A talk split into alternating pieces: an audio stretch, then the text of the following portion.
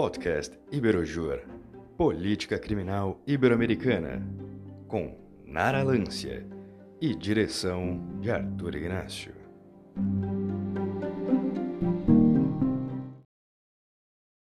Do Iberojur, eu sou Nara Lância, pesquisadora e mestranda em Direito pela Faculdade de Direito da Universidade de Lisboa e o assunto hoje, inaugurando as entrevistas do podcast Iberojur, será sobre um tema de altíssima relevância.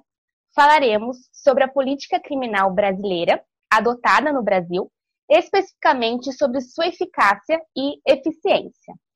Converso sobre este tema com o Dr. Alejandro Raio, juiz de direito do Rio Grande do Sul, professor de Direito Penal e Processual Penal e autor da obra A Política Criminal na Modernidade Líquida, uma análise a partir da realidade prisional brasileira, a qual tive enorme prazer na leitura. Quinta-feira, 11 de junho. Doutor, doutor Alejandro, em sua obra, o senhor trata da política criminal à luz do pensamento de Bauman, o senhor poderia descrever um pouco sobre o que ele quis dizer com modernidade sólida e líquida e como essa ideia se relaciona com o que o senhor pensa sobre a política criminal brasileira?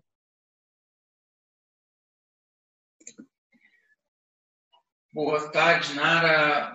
Agradeço aí o convite uh, feito por ti, agradeço aí a oportunidade do Iberojur de estar conversando aqui com você sobre esse tema.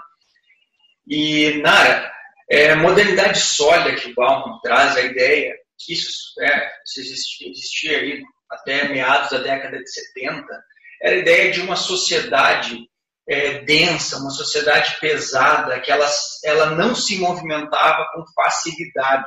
É, to, as questões né, na sociedade, elas é, eram questões que não se movimentavam, não se transformavam facilmente, elas levavam muito tempo para se transformar.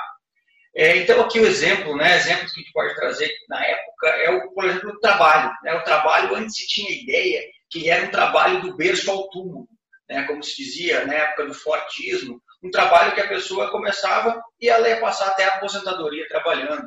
Os relacionamentos eram mais duradouros, duradouros a, o consumo, eu consumia um bem que teria uma longa duração e só depois eu me, é, me importaria em comprar um, um bem novo.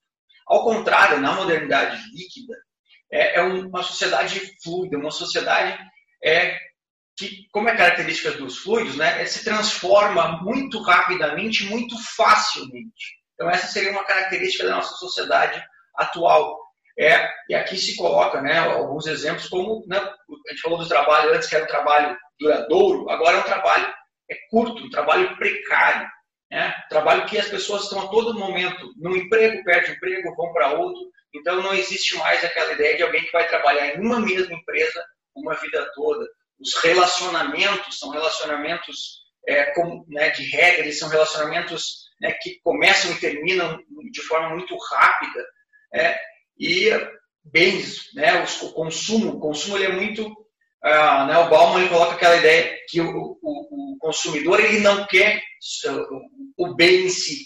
É, o mais importante é o desejo de ter aquele bem. Porque a partir do momento que a pessoa comprou um bem, passou aquele desejo, ela já tem um desejo por um outro bem. Então, né, o consumo também, né, a sociedade de consumo que a gente vive hoje, também a gente coloca é, com, com essa ideia né, do, da modernidade líquida, né, que é esse mundo que a gente vive hoje. Tá? É, e trazendo isso né, para a política criminal, outra né, associada a essa ideia que houve uma alteração forte nas, nas funções do Estado, que se tinha até meados da década de 70 e que né, isso alterou, uh, foi alterando aos poucos. E essa ideia de um Estado, que antes o Estado ele era um Estado forte, um Estado é, robusto, né, o chamado Estado de bem-estar social, que ele era um Estado que comandava os rumos da, da, né, das pessoas, né? a nação-Estado, como o Bauman fala no livro Globalização.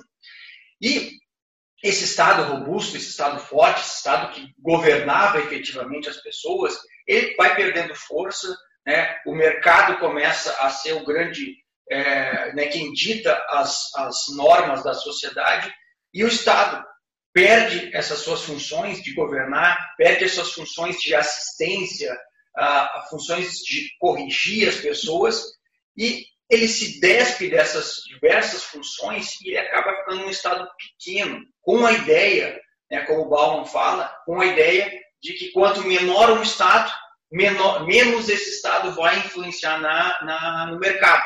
Né? O mercado fica livre para agir como ele bem entender, sem que o, né, o estado atrapalhe. E aí, o estado despido dessas funções assistencialistas, ele acaba é, virando um estado penal né, um Estado policial, um Estado, então, que ele agora, em vez de é, dar assistência, corrigir as pessoas, ele é um Estado que pune. É um Estado que pune, e claro, isso né, é, é agravado aí pela, né, pela questão social, pela questão do consumo, então diversas questões envolvendo aí que transformam né, esse Estado num Estado punitivo que leva aí ao, ao encarceramento em massa. Certo. Então, o senhor expõe que antigamente vivíamos em uma modernidade sólida na qual o agente infrator, após passar por um tratamento adequado, era passível de recuperação, sendo assim, então, considerado como de responsabilidade do Estado. Enquanto, na modernidade líquida, aplicado o conceito à realidade brasileira, seria visto como um ser incorrigível, sendo o único responsável pelos seus atos. A partir disso, o senhor poderia nos dizer qual teria sido o marco inicial desta passagem da modernidade sólida para a líquida?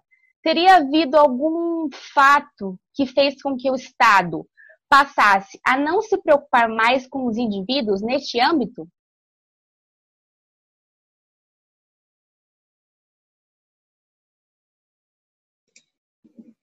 É, Nara, é, assim, não, não existe um, um, marco específico, um marco concreto, ah, a partir deste ano nós né, passamos de uma modernidade para outra. Isso foi algo, uma mudança é, gradual na sociedade, mas se coloca como um marco 1975, ali meados da década de 70, é, quando se passou por uma, uma crise econômica mundial, trazida em especial pela crise do petróleo.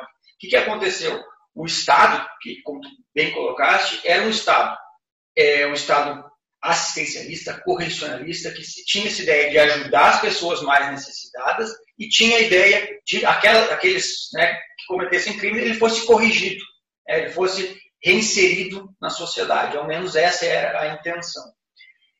Acontece que, então, é, ocorre essa crise é, econômica e se culpa o estado de bem-estar social, esse estado grande. O Estado ele é culpado, né? essa forma de Estado é culpada, é dita como a culpada pela crise.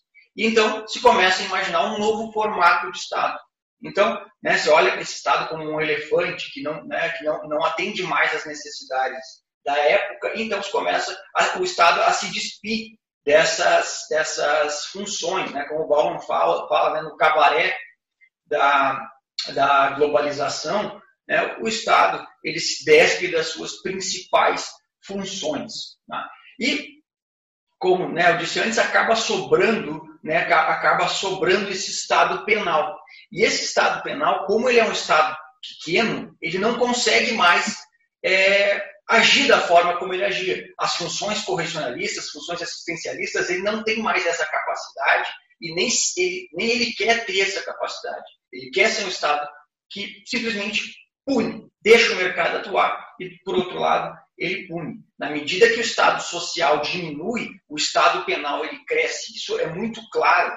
Né? Isso surgiu especialmente nos Estados Unidos e na Inglaterra, né? o fim do Estado de bem-estar social em meados da década de 70, paulatinamente vai se incorporando em outros países do mundo, no Brasil, principalmente a partir é, da década de 90, a gente vai ter essa, essa, essa, isso, essa mesma ideia que aconteceu nos Estados Unidos na década de 70, vai acontecer com a gente aqui no Brasil por volta da, da década de 90. É, então, né, nesse, nesse cenário, a gente ainda tem, como né, trouxe antes, a ideia da sociedade de consumo. Quem não consome hoje na sociedade, ele não tem serventia. E se ele não tem serventia, ele vai ser excluído. Então, as pessoas né, despossuídas, né, as, as parcelas precarizadas da sociedade, que já estão, além de tudo, sem aquele Estado assistencialista, eles ainda é, eles ainda se veem excluídos porque eles acabam não fazendo parte dessa sociedade de consumo, porque eles não lubrificam as engrenagens é, né, da, dessa sociedade. Então eles não compram, né, e eles não dão, não são, não, não tem por que fazer parte dessa sociedade. Então, é, né, o Bauman fala as pessoas de cima, elas, ela acaba excluindo essas pessoas de baixo e elas são tidas né, como aquelas pessoas, é, os estraga-prazeres, né, a, a, a, parcela né, é, economicamente é, melhor na sociedade, né, as pessoas de cima, elas olham as pessoas de baixo como pessoas que atrapalham a vida delas. E como Bauman diz, né, eles, na verdade, o, né, é, essas pessoas de baixo é o terror das pessoas de cima. Porque as pessoas de baixo são aquilo que o turista menos quer ser na vida. Né? O turista, que é um termo que o Bauman usa para trazer essas pessoas que estão no topo. É, então, é, nesse sentido, essas pessoas são excluídas da sociedade porque elas não consomem. E é, o que, que, se faz com essas pessoas? Vamos excluir. Vamos excluir colocando ela em, né, em, em, em bairros periféricos, em favelas, em guetos. E não só isso, vão aprisionar essas pessoas. Então, né, surge a, a, ideia de que prisão ela só serve para excluir. A prisão ela não tem mais aquela função de corrigir, a função é, de, de, de, ajudar as pessoas que cometem crimes ou as parcelas precarizadas. Agora, a prisão ela serve para estocar as pessoas, é, as pessoas inservíveis, as pessoas inúteis. É, como, como o Bauman fala, né, o, o lixo humano é colocado, então, nessas, nesses depósitos aí humanos. Então, para o senhor, quais teriam sido as consequências dessa passagem para a modernidade líquida no cenário brasileiro em termos de política criminal? Para o cenário, cenário brasileiro, né, trazendo para o cenário brasileiro essa ideia, é, é, é, importante que se diga que, que não existe, quando surgiu a, essa ideia desse Estado penal, né, do Estado de bem-estar social indo ladeira abaixo, não, não se existia, né? O Luc Vapan fala muito bem isso no livro, no livro é, Punir os Pobres. Ele fala que não existe nenhuma correlação entre aumento da criminalidade na década de 70 e aumento da punição. Houve um aumento muito grande da punição na década de 70, 80 nos Estados Unidos, sem que houvesse uma correlação né, com o aumento da criminalidade. E no Brasil, isso acontece da mesma forma. E aí, como eu tinha dito antes, o Brasil, a gente começa mais ou menos na década de 90 a ter essa ideia aí de, de abandono do estado de bem-estar social é, e um estado mais penal. E o Brasil, ele traz, né, é um fenômeno que ele é nítido, extremamente nítido, que a gente começa a ter, né, a partir da década de 90, leis mais rígidas ah, no tratamento do, do, do, direito penal, é, Lei dos Crimes Hediondos, que é de 1990, a gente tem tipo, é, o regime disciplinar diferenciado, que vem na, na, na, Lei de Execução Penal, além de tratamento mais rígido, mais leis, mais crimes. Né? A gente tem aí diversos estatutos que trazem crimes, consumidor, estatuto idoso, da criança do adolescente, lei dos crimes ambientais. Então, nós temos muitos novos é, crimes e ainda, por fim, crimes com penas maiores feminicídio, que a gente viu recentemente, alteração, furto é, com uso de explosivo, furto qualificado com uma pena maior, roubo com uso de explosivo, né, o roubo majorado tem uma pena maior. Então, há um inchaço né, do direito penal com mais rigor, mais crimes e mais penas. E ao lado disso, a gente olha para o, o, o nosso sistema punitivo e vê um boom muito, muito, muito acentuado do uso da, do encarceramento como política criminal. Porque a partir da década. Em, em 1990, né, os dados que se tem é que no Brasil a gente tinha 90 mil presos. A gente chega agora a quase 800 mil presos. É um crescimento muito, muito grande. O Brasil é o segundo país no mundo que teve o maior crescimento da população carcerária nesse período, além de estar, né, é, é o país que está em terceiro lugar no ranking dos países que mais prendem é, é, no mundo. Então, é, isso mostra que o Brasil veio nessa linha, os Estados Unidos ainda é o país que está no, no, topo dessa, dessa política de encarceramento em massa, mas o Brasil veio nessa linha né, e vem aí, né, entre aspas, vem vindo muito bem, porque vem colocando em prática essa política como poucos países no mundo. Para o doutor, é, qual seria a finalidade da pena privativa de liberdade no contexto atual? É, Nara, assim, a pena, a gente, quando a gente abre isso, isso é um dos problemas, né? Quando a gente estuda na graduação, a gente, eu me lembro né, dos meus professores me ensinando que essa pena ela servia para retribuir, para prevenir e para ressocializar. Essa é daquelas mentiras, né, que de mil vezes repetidas viraram verdade. Tá? Mas enfim, né, isso está bem longe, bem longe de estar tá acontecendo na prática.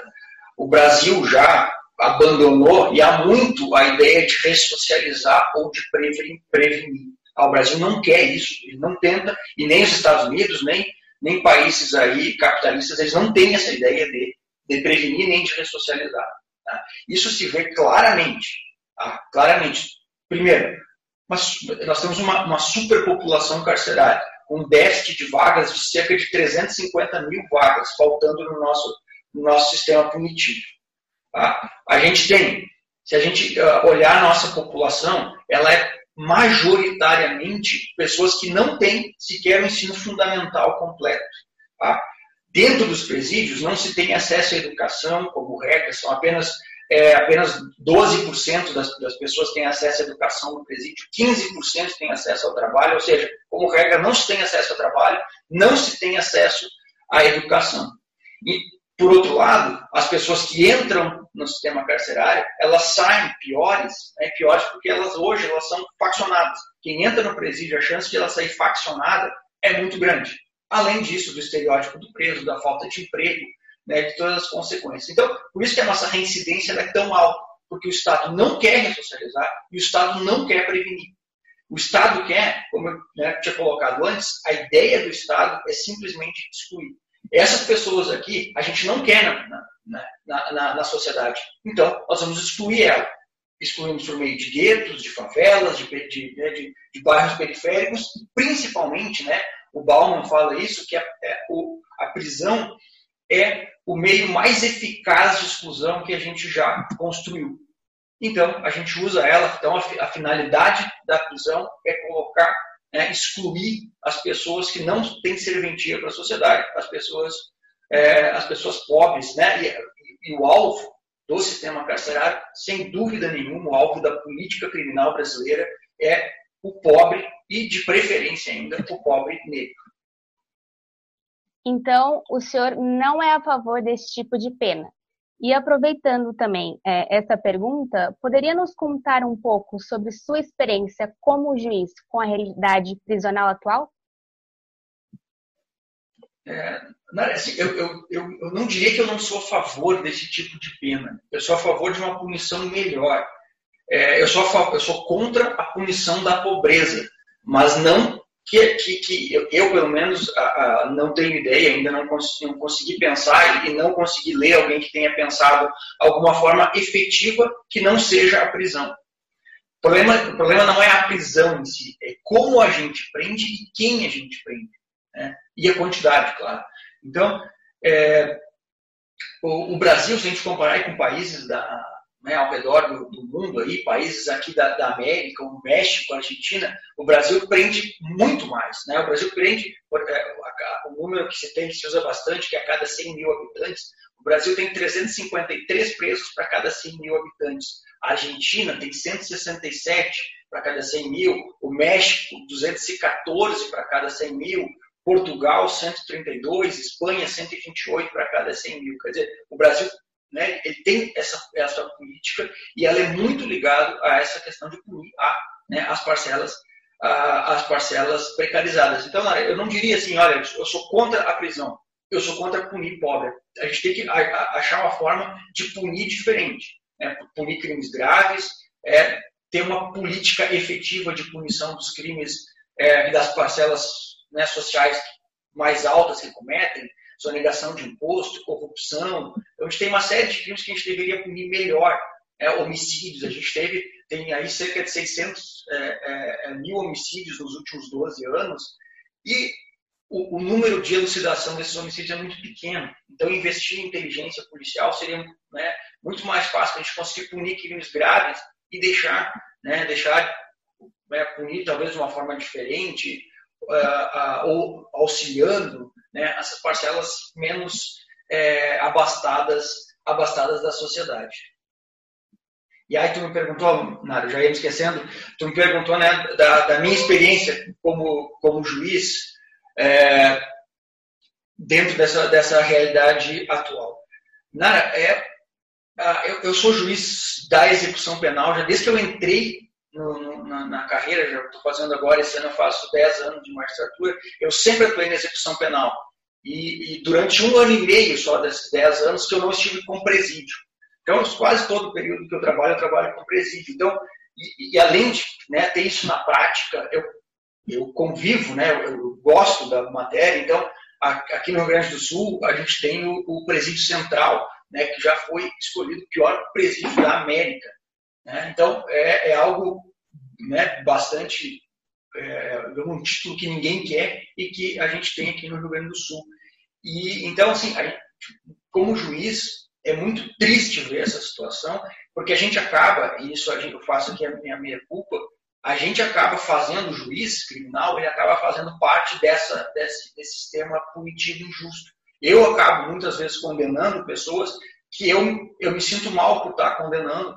A gente acaba exercendo a função, a gente tem que pensar sempre na questão né, constitucional, legal, mas como política, né, como política e não como direito, né, como política criminal, eu me sinto bastante bastante, muitas vezes, triste, né? né? Porque é, um, é, é, quem vive na prática, quem visita presídio, vê que esses números que eu disse não é fantasia, é, é verdade. O sistema penal serve para punir pobre. Eu, na minha carreira em 10 anos, eu não me lembro de ter condenado uma pessoa que tenha, que tenha uma condição econômica favorável. Ah, quase todas as pessoas, para não dizer todas, quase todas as pessoas que eu condenei eram pessoas de baixo é, né, de baixo, estão na parte de baixo da sociedade, né, falando economicamente. Tráfico de drogas, eu jamais vi processado uma pessoa que tenha sido de classe alta. Ah, então, é, é, um problema que quem, quem vive isso na prática sabe que isso não é só número, que não é só é, é bonitinho no livro, é, isso é, é, é o dia a dia de quem trabalha com o sistema criminal. Não vê quem não quer. Certo. E nos presídios que o senhor já visitou, os direitos humanos dos presos são preservados na sua visão? Os presos vivem em condições dignas, principalmente agora, neste momento de pandemia? Olha, Nara, é, eu diria com absoluta certeza não. É, os presídios, por mais que a gente tenha alguns presídios melhores que os outros, é, acho que o número de presídios que a gente vai ter que eles atendem à dignidade dos presos, atende ao que os direitos constitucionais trazem, né, talvez a gente vai ver aí um ou dois presídios assim. Ah, como eu disse antes, não me lembro agora bem, bem certeza toda a cidade, mas enfim, a gente tem um déficit carcerário de 370 mil, 350 mil. 92% da, dos presídios, eles estão com a capacidade né, acima da, de engenharia. Então, só o fato né, de, de, de se ter presídios, né, celas prisionais com mais número do que prevê a legislação, isso já, isso já mostra que não, não, não, não, não tem como alguém ter um tratamento digno numa cela que é para quatro, ter 10, 12, 20 pessoas. É, e isso eu digo, eu, é aqui, a minha cidade é Frederico Westphalen, que eu, que eu jurisdiciono, que tem um presídio pequeno, ele tem capacidade para cerca de 160 presos, e há pouco tempo atrás, agora a gente fez uma obra sem auxílio nenhum do Poder Executivo, né? a gente fez uma obra aqui que construiu, aumentou a capacidade, mas a gente tinha aqui uma média de 12, 13 presos para uma cela de 4. Tá? Então, eu quero dizer, não, não é um fenômeno da grande, né, da grande, das grandes cidades, dos grandes centros. É, as cidades do interior, e onde eu passei, onde eu conheci, a, a, a situação não é diferente. Então, é, os presos certamente não têm acesso. E, é, e aqui, né, nenhum ramo do direito, nenhum ramo do direito, ele tem tanta distância entre a legislação e a, e a, e a prática. Né? Nenhum direito, direito de execução penal, Né? A lei de execução penal, a lei, é, a Constituição Federal, que traz diversos, né, diversos direitos fundamentais do preso, na prática, isso tudo é esquecido, é como se não existisse. E o Estado segue aí, né, por décadas e décadas, o STF teve que se manifestar, declarar o estado de coisas inconstitucional do sistema prisional, uh, determinar que o Estado utilizasse o dinheiro do, do, fundo penitenciário para o sistema penitenciário. Algumas coisas inacreditáveis assim que a gente vive no sistema carcerário, que não é culpa desse governo nem do anterior, é culpa né, décadas de abandono do sistema prisional, que culmina aí com, com esse desrespeito absurdo aos direitos do preso. E, e, e, diga, né, daqui a pouco tem alguém que está ouvindo aí o podcast vai pensar, não, ah, mas eu quero né, mais que preso se exploda. Né? Direitos humanos para humanos direitos. Esse preso vai sair. Ah, então, seja para quem né, pensa que direitos humanos só para humanos, direitos, humanos direitos, mesmo para essa pessoa, aquele preso vai sair. E ele vai sair pior, provavelmente ele vai sair faccionado. Então, também não é colocado em prática nenhum programa de ressocialização e reinserção social, né? É, assim, eu, claro, a gente vê políticas é, boas em diversas partes. A gente tem a chamada PAC, né, que começou, é, salvo engano, começou no estado do Paraná. Minas Gerais está muito avançado com as APACs, tem a PAC em Santa Catarina, está começando as APACs aqui no Rio Grande do Sul também, né, que é um sistema diferenciado. Eu conheci a PAC aqui de Porto Alegre, é, que ela fica, é, é, muito, muito engraçado, porque engraçado triste, né? Mas é, é, é, algo chocante, porque a gente tem presídio central e do lado do presídio central, é um anexo do presídio central, claro, com outra entrada, tem a PAC. Então, se tem pior do sistema prisional, que é o presídio central de Porto Alegre, e se tem do lado a PAC, que seria uma forma aí é, é, correta né, de se punir, de se ressocializar. Só que, claro, você tem cerca de 30, 40 presos nessa PAC, enquanto se tem 4 mil presos no, no presídio central. Então, a gente tem políticas boas de, é, né, de se resolver o problema, ou pelo menos se minorar o problema. Acontece que todas essas iniciativas elas são feitas sem o Poder Executivo, que era o principal, né, que deveria ser o principal é, ator nesse cenário. Então, muitas vezes, o Poder Judiciário, o Ministério Público, a Defensoria Pública, eles se viram com o que tem para tentar fazer alguma coisa. E, claro, não se tem a verba do Poder Executivo, então acaba se fazendo muito pouco. Então, como regra, né, respondendo a tua pergunta, não, não, se tem, é, é, não se tem políticas de, de. E eu me lembro uma vez, é, eu dava, tinha um, agora não me lembro exatamente em que cidade era, que o preso ele tinha trabalho dentro do presídio. E o trabalho era costurar bola para alguma empresa que vendia bola de futebol. E aí eu fico pensando, isso é reinserir na sociedade? Quando esse preso sair, ele vai costurar bola? Né? Então, é, isso é mais algo né, para dizer que está se fazendo alguma coisa do que propriamente estar fazendo, é, ressocializando. Então, esse é o problema. Além do trabalho existir em pequeníssima quantidade no Brasil, o trabalho que existe ele é um trabalho que não serve para ressocializar. Né? Talvez serva para ocupar o preso, mas não para ensinar algo para ele, para que depois ele saia, ele saia melhor. Então, certamente, né, a ressocialização é algo que, né, de fato, não existe no Brasil. Então, o senhor acredita que o Estado atualmente mais pune do que recupera? Pune para dar uma resposta penal à vítima e à sociedade, mas não resolve a causa do problema, ou seja, não consegue conter a criminalidade? É, exatamente, Nara. É, o, o, o Estado, ele, né, é, é, ele, ele simplesmente pune. E ele não se preocupa com, a, com nenhuma função. Ele não se preocupa, é, sei lá, se por ignorância, se por, por é, ou né, se é realmente esse o objetivo dos governantes, né, mas a verdade é que o Estado não faz, o Estado não diminui a criminalidade. Isso eu, eu, eu fico bastante apavorado assim quando eu vejo né, ministros da Justiça, é, pessoas que se dizem conhecedoras do, do tema, elas virem qual é, vamos resolver agora, vamos diminuir a criminalidade, vamos fazer o pacote anticrime e vamos trazer penas mais graves para os crimes. É, isso, isso para qualquer pessoa que estuda minimamente política criminal, sabe que isso não acontece. Ah, o Luiz Vapor já fala isso há, há, muitos anos. Não existe nenhuma correlação entre maior rigor, maior encarceramento com diminuição da criminalidade. Nunca na história da pena existiu essa correlação. Mais pena não significa menos crime, como menos pena não significa mais crime. Né? Então, o Brasil, como eu falei antes, o Brasil ele faz exatamente isso que né, esses, entre aspas, é, intelectuais pregam. Mais crimes, mais rigor, mais penas, mais punição. Só que isso não redunda em diminuição da criminalidade. Ao contrário, é, eu venho já defendendo isso há algum tempo, que o Brasil ele consegue um fenômeno, né, os Estados Unidos, ao punir como pune, eles não diminuem a criminalidade deles porque punem muito. O Brasil, além de não diminuir a criminalidade, ele consegue outro fenômeno. O Estado brasileiro ele é culpado pelo aumento da criminalidade. O, o jeito que o Brasil pune ele, ele, ele fez com que fosse possível surgir as facções criminosas. Né? Hoje estão completamente alastradas pelo Brasil. Né? Vai PCC, FDN, Comando Vermelho, aqui no Rio Grande do Sul a gente tem os manos, bala na cara. Então, né, a gente tem diversas facções criminosas que elas se fortalecem com o encarceramento em massa.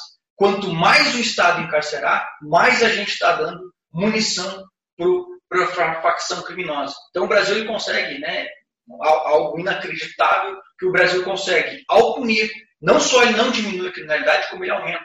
O Estado é um fator incrementador da criminalidade, da criminalidade no Brasil. Então, é, é, é um Estado, né, nós tivemos uma sociedade, falando de sistema prisional, completamente falida.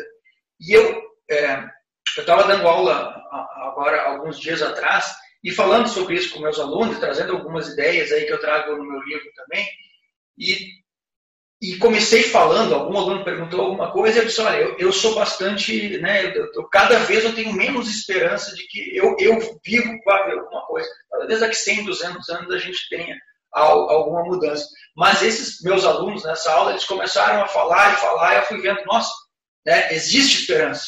É, e foi, foi bem importante para mim essa aula que eu fui a, gente vai quase que desistindo né, da, da, dessas ideias, vendo como se repete, como se usa o sistema punitivo com meios eleitoreiros. Olha, agora nós vamos diminuir a criminalidade, vou trazer uma lei mais grave, mais gravosa, isso não vai redundar em nada. Mas então esses alunos aí me trouxeram aí um, um pingo de esperança aí de que talvez em um médio espaço de tempo aí a gente possa ver algo melhorar. E o que o senhor acredita, tomando por base sua experiência como juiz, que pode ser feito pelo Estado para resolver a causa do problema? É, Nara, é, é, bem difícil assim a, a, a, essa questão, é, porque a gente, para resolver isso, a gente deveria efetivamente investir em educação, em cultura. É, acho que essa assim, a resposta mais, né, a melhor resposta é essa educação e cultura. Mas eu acho que isso, só isso não resolveria o problema. Claro, isso com educação e cultura a gente tem, a gente tem mais, é, claro, as pessoas têm mais acesso a, a, a, bens, enfim, e conseguem ter uma vida melhor. Isso redundaria, claro, que numa diminuição dessa criminalidade que se pune. Mas além disso, a gente precisaria que o Estado olhasse de forma diferente para o nosso para nosso para nossa população, para o nosso sistema punitivo. O Estado, e, e, eu venho dizendo isso, o Estado ele não, ao, ao punir dessa forma, a, a, gente tem no Brasil é, cerca de mais aí mais ou menos 28% da população carcerária é por tráfico de drogas, 25% é por roubo, 12% é por furto. Tá? Então, o que eu quero dizer com isso? Que o, o alvo da nossa população, né, o alvo do, do, sistema punitivo é os crimes, né, são os crimes contra o patrimônio e do tráfico de drogas.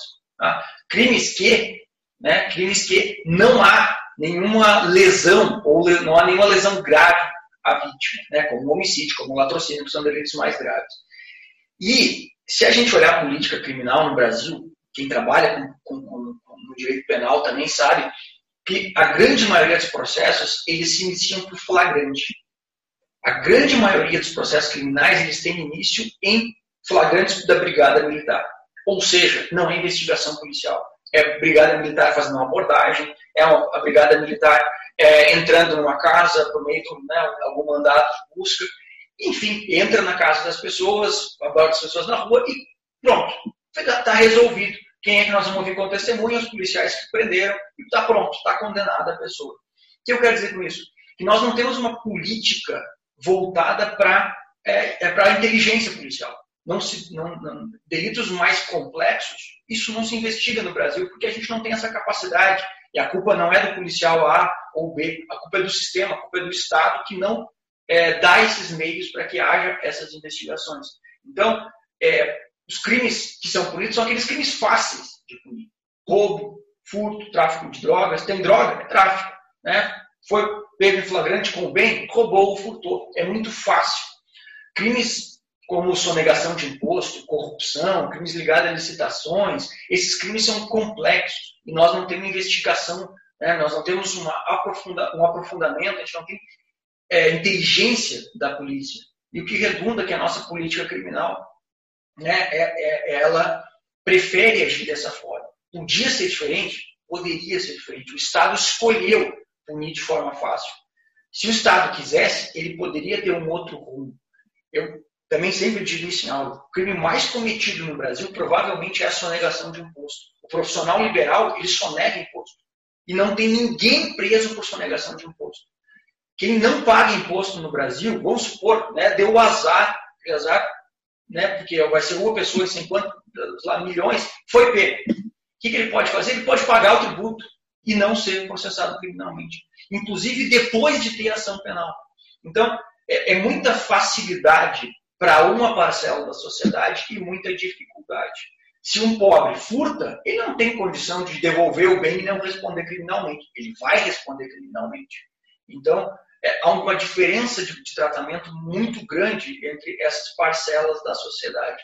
O crime praticado pelos outros, a gente pune de forma exemplar. O crime que a gente pratica, esses crimes a gente né, nem olha. Alguém sonegar imposto é até engraçado. Mas, ah, né, recebi um alvará, um advogado, recebi um alvará, e agora eu descobri, eu já ouvi isso, eu já ouvi isso de um advogado. Eu recebi um alvará e eu agora eu já aprendi como não declarar esse alvará. As pessoas não têm nem vergonha de confessar que praticam um crime, porque é um crime comum no nosso meio. Enquanto, né, um crime, esses crimes que os outros praticam, imagina alguém furtar um celular, que é absurdo. Agora, se negar imposto, né, tudo bem. E a gente vai aí para analisando, a gente, quando eu falo isso em sala de aula, os alunos perguntam, tá, professor, mas isso não era antes? Agora não existe, né, Lava Jato? A Lava Jato, ela, o que ela fez de bom foi recuperar muito dinheiro. Agora, punição né, efetiva dessas pessoas do topo foi muito pouco. Quem ficou preso efetivamente são pouquíssimas pessoas. A grande maioria pegou penas bem curtas, né, que foram substituídas aí no mais às vezes por prisão domiciliar. De tanta delação que né, é a delação atrás de delação, benefício traz benefício, ou seja, essas pessoas levaram bilhões defenderam, devolveram alguns poucos milhões e né, seguimos aí sem problema nenhum.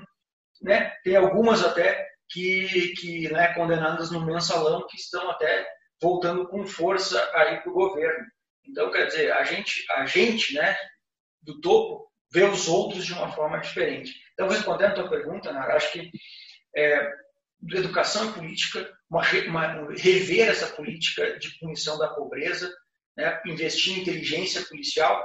E algo que eu venho também defendendo, que eu acho extremamente importante, é rever a política de drogas. A política de drogas, ela é extremamente, extremamente, né, ela é, é segregacionista, ela pune os pobres e de preferência o negro, tá? porque né, a gente já viu exemplo de desembargador com, com droga, grande quantidade, que né, nada aconteceu, enquanto se alguém é pego com pequena quantidade de droga, numa favela, provavelmente ela vai ser encarcerada com uma pena longa. Então, rever a política de drogas, é, gradualmente a gente legalizando as drogas, nós perdemos a guerra contra as drogas já há bastante tempo. Eu costumo dizer isso também. Os Estados Unidos, que é gasta trilhões no combate à droga, inventou a guerra às drogas, ele é o país que mais consome cocaína no mundo. Então, se os Estados Unidos que, que, né, que é a potência que é, não vence a guerra às drogas, nós no Brasil não vamos vencer. E a, a droga gera muito dinheiro, a droga, é, né, PCC lucra milhões e milhões, né, né, dezenas e dezenas de milhões por ano com a venda das drogas, então nós não vamos conseguir vencer a droga com, da forma que nós queremos, né, na, na forma que nós nos propomos.